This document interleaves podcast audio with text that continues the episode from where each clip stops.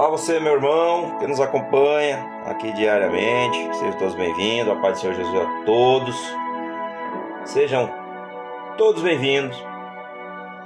E que o amor de Cristo esteja sobre a vida de cada um de nós nesse dia. O nosso tema de hoje é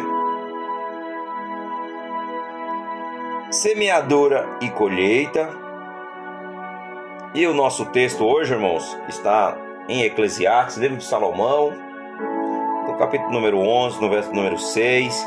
São 10 versículos, eu vou dar uma, uma explanada nos 10, mas eu quero principalmente pegar o verso de número 6, que diz assim: Semeei de manhã e também de tarde, porque você não sabe se todas as sementes crescerão bem, nem se uma crescerá melhor do que a outra.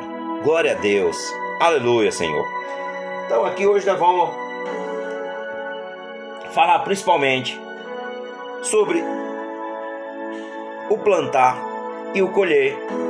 Então a nossa, o nosso tema de hoje, o nosso título de hoje, semeadura e colheita.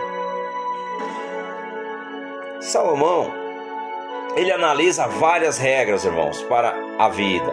Nesse capítulo número 11, são 10 versículos. Então ele ele fala das primeiras regras gerais para todos, que está do verso 1 ao verso 6. Primeiro ele fala, no 1 e no 2, ser generosos. Segundo, não demorar a plantar e colher, que está no verso 3 e no verso 4. Terceiro, não atentar, não tentar entender a obra de Deus, que está no verso 5 não tentar entender a obra de Deus no verso 5, continuar plantando as sementes, que é no verso 6, que é o nosso é o nosso texto de hoje. E ele também fala sobre as regras especiais para os jovens, que está do verso 7 ao verso 10. Ele fala em regozije-se, do verso 7 ao verso 9a. Ele fala desfrutem a mocidade e viva a vida em todo o seu potencial. Ele se refere também em regozijo, irmãos, mas é com. A gente sabe que o mundo hoje oferece as coisas muito fáceis também para os jovens. Então, a gente tem que tomar muito cuidado, porque a cilada ela pode ser grande na vida de cada um de nós. Então, ele fala sobre regozijem-se, ele fala sobre alegrar, sobre buscar realmente paz, alegria, né? Porque realmente desfrute toda a mocidade, vive a vida todo o seu potencial. Ele quer dizer que você deve viver uma vida com sabedoria, com conhecimento e não fazendo de si a Bíblia diz que não é a comida e a bebida desse mundo que vai nos preencher, não. São as coisas celestiais. Essa é a verdade. Então Salomão aqui ele fala o sábio Salomão foi um homem usado muito por Deus, né? Então a gente tem que entender quando a gente é jovem a gente precisa desfrutar a mocidade e viver uma vida em todo o seu potencial. Então ele se refere para que você tome cuidado, principalmente. Tome cuidado aonde você tem plantado, para que você não colha as coisas ruins lá na frente. Então lembre-se também no verso 11 e no 9b e ao 10, ele fala também: tenha em mente que um dia prestarão contas a Deus por tudo o que fizerem. Vejam, acabei de falar que ele ele principalmente ele fala sobre do verso 7 ao verso 10 para o jovem, para regozija. Ou seja, regozije-se, mas desfrute a mocidade e viva a vida em todo o seu potencial. Mas lembre-se também no verso 9b ao 10, ele fala também, ele alerta, fala: "Olha, tenham em mente que um dia prestarão contas a Deus por tudo o que fizeram. Então aqui é para nós refletirmos hoje sobre o que nós temos, fe temos feito em nossa vida, em nossas vidas. Vou falar no plural porque se refere a todos, não só a minha, mas a todos nós.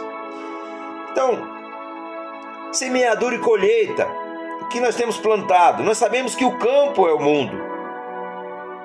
Nós sabemos que o campo é o mundo e Jesus nos alertou, que está lá em Mateus no capítulo número 3, no verso número 38, que o campo é o mundo e a boa semente são os filhos de Deus. do reino, e o joio são os filhos do maligno. Aqui está na parábola do joio e do trigo que Jesus nos contou. Então aqui é mais um alerta, irmãos. Tome cuidado com o que você tem plantado. Tome cuidado com o que você tem plantado. Porque o mundo ele oferece as coisas muitos.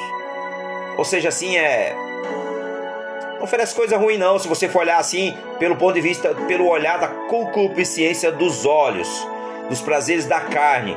Ele não vai te oferecer, o maligno ele não vai te oferecer coisa feia, ele vai te oferecer coisa realmente, olha, para te seduzir. E aí é que mora o perigo, quando nós somos seduzidos pelos olhos, quando nós deixamos nossos olhos, a nossa, a, no, a nossa carne falar mais alto do que o espírito.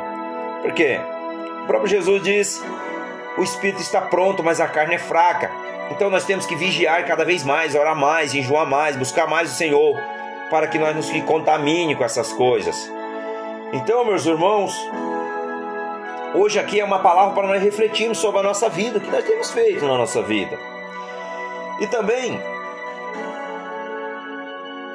a semente é a palavra de Deus, está em Lucas 8. Lucas 8, no verso de número 11 que também o próprio Jesus diz, o Senhor disse, que esta principalmente era a palavra, a parábola, a semente, que é a palavra de Deus. Ou seja, é o que eu estou plantando aqui hoje. Eu creio no nome de Jesus que essa colheita vai ser próspera e farta no nome de Jesus. Tudo é para a honra e glória do Senhor. E para isso aqui hoje eu estou plantando no teu coração mas quem vai te convencer não sou eu, é o Espírito Santo de Deus.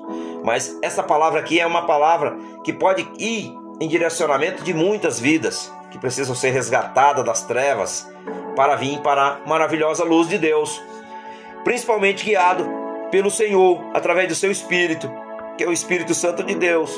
Então aqui hoje eu estou plantando no coração dos irmãos. Hoje eu estou plantando e a minha colheita vai ser lá na frente. Eu creio que é tudo para a honra e glória do Senhor. E também, irmãos,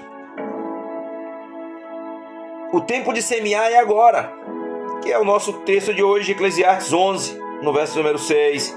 Também quero pegar lá 2 Timóteo, no capítulo número 4, no verso número 2, que diz: Que pregue a palavra e insista a tempo, fora de tempo, e admoesta e repreenda, e também exorta com toda a longanimidade de e de ensino.